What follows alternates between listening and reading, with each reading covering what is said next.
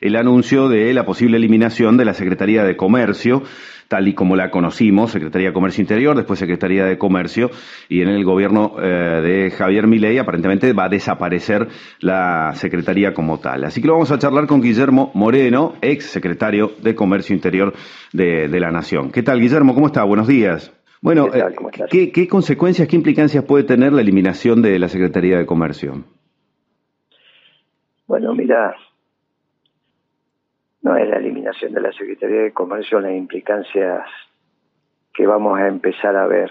Si me, permitís reorientar un poco la pregunta o al menos la respuesta, aprovechando tu pregunta, reorientar la respuesta en otra dirección. Sí, claro. Que mi ley cierre la Secretaría de Comercio desde su marco teórico, de su manera de pensar, del ley revolucionario que yo conversé durante muchos años, porque finalmente yo defendía la revolución peronista y él defendía la revolución anarcocapitalista, es correcto. Una, un, presidente anarcocapitalista no puede tener secretario de comercio. Así que es lógico. Y no me sorprende. Y hasta le diría, bueno, estás pensando bien desde tu propia lógica. El problema es Caputo, porque Caputo no tiene nada que ver con mi ley no tiene nada que ver con el pensamiento. Capu de mi ley, de un revolucionario en un pragmático. Y vos sabés que nosotros los argentinos, los revolucionarios nos fascinan en el fondo, al margen de que la revolución sea imposible, no sirva, sea injusta, que era el caso de Milei. Pero tiene esa historia, ese halo de ser un revolucionario. Viste, qué sé yo, yo conozco tipos multimillonarios que en la casa tienen un cuadro de Che Guevara. Y vos le decís, che, pero este no tiene nada que ver. Como, bueno, pero viste cómo somos los revolucionarios, hay que... Iba en contra de mis intereses, pero yo lo banco al Che. Este, no nos pasa eso con los peronistas, viste, a los peronistas siempre nos miran difícil, pero los revolucionarios... Se nos cortó. Si te pasas a pragmático, de repente tenés un problema muy serio, porque no te va a aguantar no te va a aguantar la panza, no te va a aguantar la psiquis. No es fácil tomar decisiones fuera de tu estructura de pensamiento, que es lo que le pasa a Milley cuando habla de esta inflación. Él tiene que incorporar de sus pragmatismos palabras que no hacen a su acervo estructural. Porque ¿qué es la esta inflación? Que vos todos los días vendés menos y todos los días aumentan los precios. Sí. Bueno, esto para ley no puede pasar.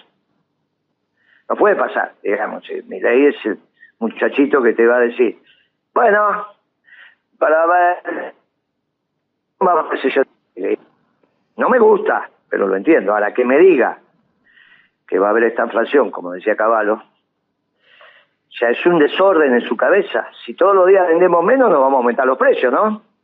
¿Qué cabeza cabe eso? Bueno, eso es lo que dijo ayer Milei. Por eso te digo, esas sí son consecuencias difíciles. No, no, por la estructura de pensamiento de Milei. Y ahora se transformó en un pragmático. Con lo cual, ¿cuánto falta para que Milei se deprima? y bueno, entonces el problema no es la Secretaría de Comercio, sino qué, qué le está pasando. Porque ahora los muchachos de la Nación Más, por ejemplo, lo adulan a Milei porque dicen que es un pragmático. Bueno, si fuera un pragmático y hace un país marxista-leninista, no le va a gustar.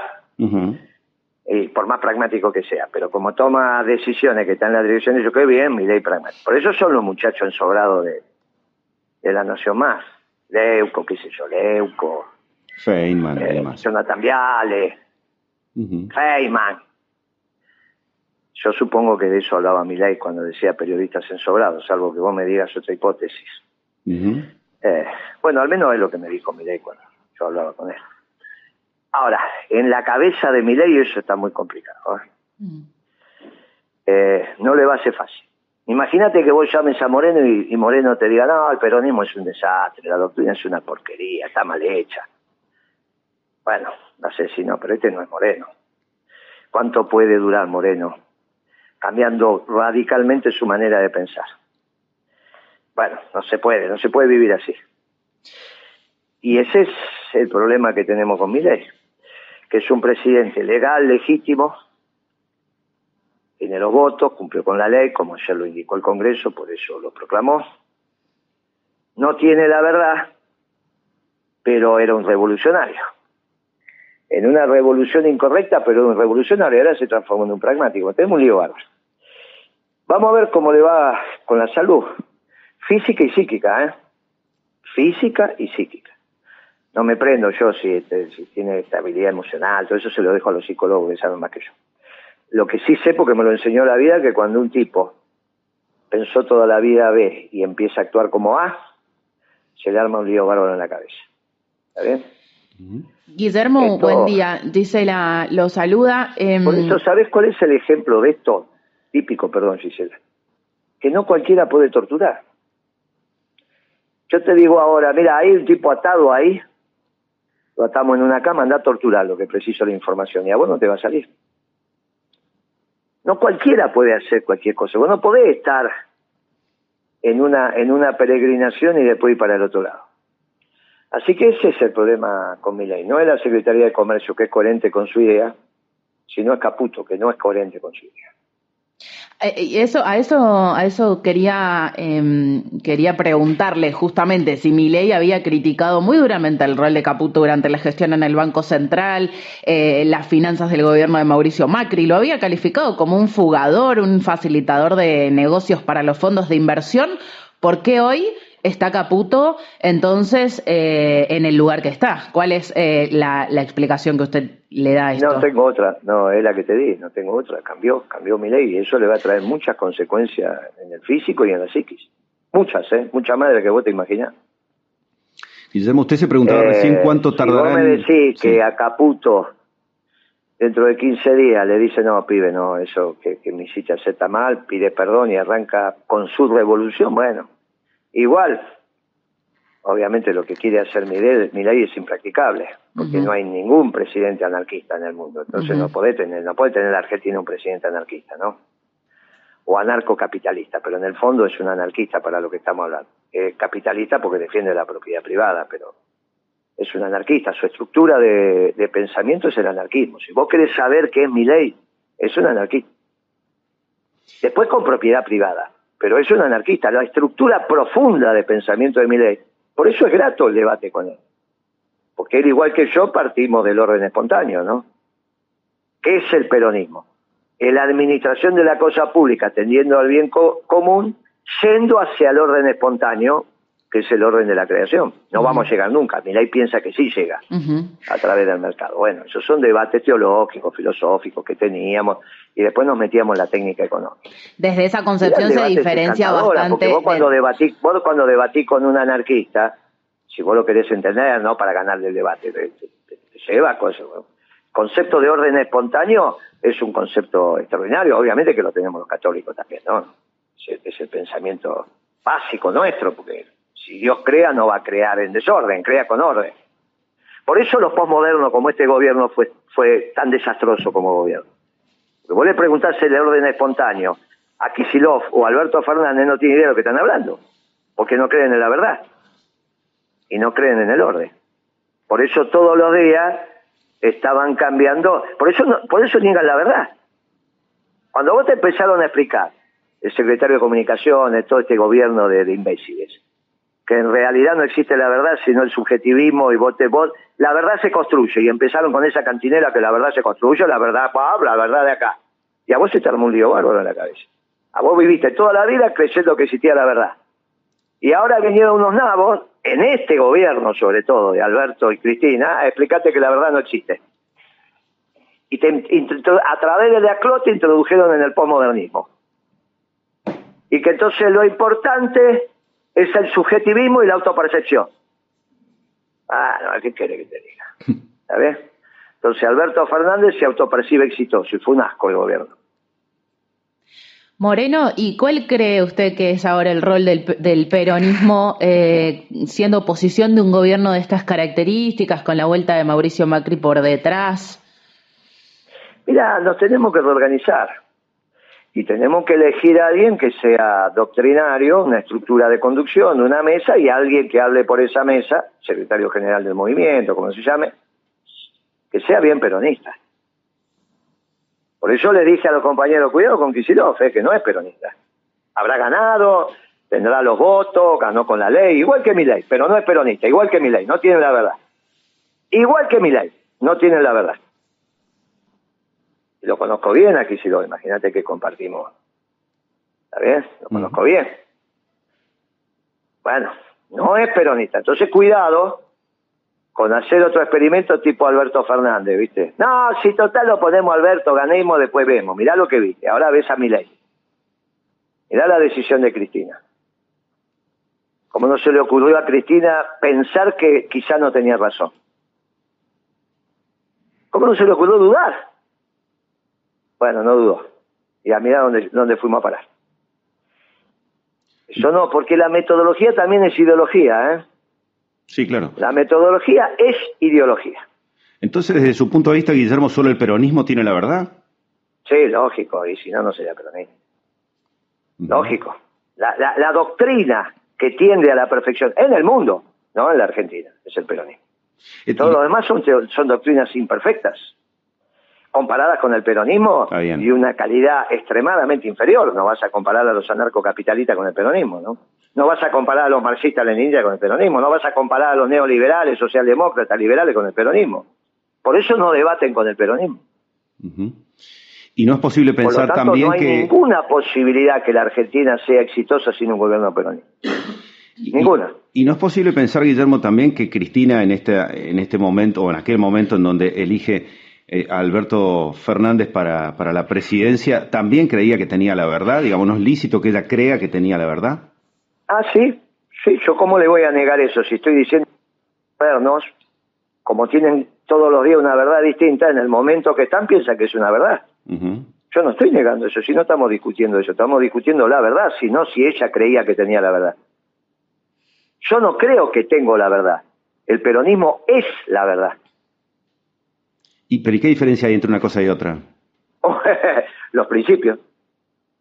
No, no, entre creer que se tiene la verdad y tener la verdad. Los principios. ¿Sí? Claro. Si yo te digo, mira, tenemos que construir una sociedad basada en el amor. Tenemos que construir una, una, una sociedad basada en la justicia. Tenemos que construir una sociedad basada en el valor de las personas, el valor, la valentía. Tenemos que construir una sociedad eh, basada en la equidad. Bueno, construimos esa sociedad. La doctrina que articula esas verdades mm. absolutas, no sometidas al análisis y comprobación, sino que son verdades evidentes, es el peronismo. Lo traigo un poco más. Por eso los principios en la construcción de, de, una doctrina son tan importantes. Ahora, los posmodernos no tienen principios porque no tienen verdades. Tienen la verdad que se les ocurre de acuerdo a su subjetividad. Claro que Cristina pensaba que tenía la verdad, pero no la tenía. Este es el tema, porque tomó una decisión con una metodología equivocada, no consultó. Y uno de los elementos ordenadores básicos es dudar. Y pero el si que... hubiese dudado, sí. hubiese consultado. Pero el que cree que tiene la verdad en algún punto tiene también un grado de soberbia al pensar que la tiene, entonces difícilmente consulta. No, pero eso está, está, equivocado. Eso es precisamente los posmodernos, por eso niegan la verdad. Y dice, hay tantas verdades como personas. La verdad es ajena al sujeto. La verdad es, es ajena al sujeto. Lo que pasa es que tenés que creer en la creación o en el orden de la naturaleza. Los anarquistas creen en el orden de la naturaleza, si no son creyentes. En el caso de mi ley es creyente. No es que no, por eso el orden espontáneo es el concepto ordenador de mi ley. Y dice, yo consigo el orden espontáneo de la creación a través del mercado. Porque en el mercado van a interactuar hombres libres, no sujetos a ninguna violencia que le impongan una decisión contraria a su voluntad. Cuando vos decís persona, estamos hablando física o jurídica, ¿no? Vos tenés que rebatir ese concepto. No es tan fácil, porque el Estado ejerce una violencia sobre las personas para que tengan tal o cual conducta. Mi ley pone el ejemplo del pago de impuestos. Solo la violencia del Estado hace que vos pagues impuestos.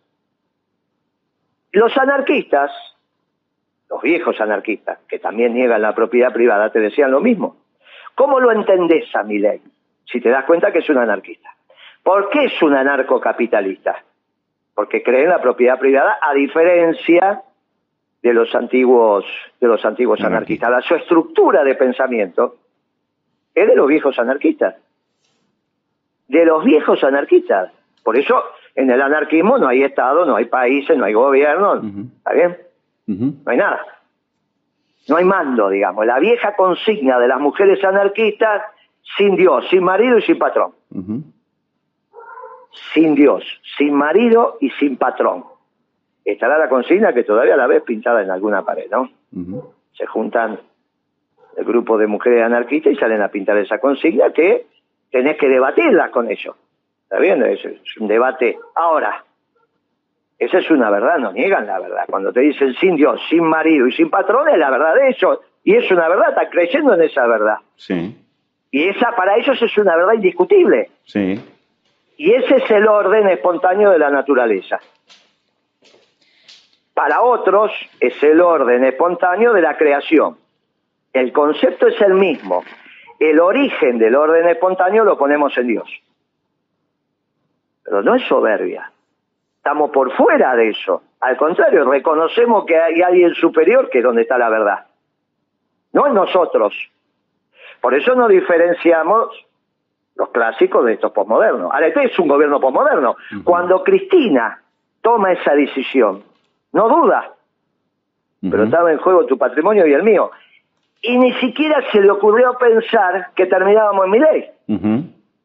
Esa decisión fue tan errada que terminamos en mi ley. No es un problema de soberbia. Es un problema de entender dónde está la verdad. Por eso vos vas a la universidad y pensás que razonablemente, cuando, de acuerdo a la disciplina que estudies, vas alcanzando ciertos conceptos que te hacen entender ciertas verdades. Pues las verdades finales te tenés que dedicar a la teología. Ninguno de nosotros somos. ¿Está bien? Está claro. Guillermo, algo, ah, vos me podés decir, mira, ¿por qué discutía con ley? Porque lo quería ser peronista. ¿Por qué estoy teniendo esta conversación con vos?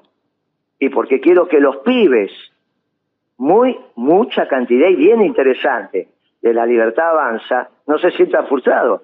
Porque ellos acompañaron a un revolucionario y resulta que en la primera vuelta de la esquina el revolucionario se les hizo pragmático. Entonces los pibes pueden terminar diciendo no creemos en nada, ya está, son todos iguales, se terminó.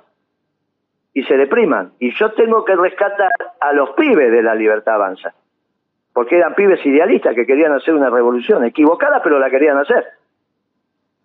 bien. Y entonces a ellos nos debemos también, desde el peronismo, para decirles, mire que hay una revolución posible no la narcocapitalista, sino la peronista. Vamos a discutir cómo es la revolución peronista.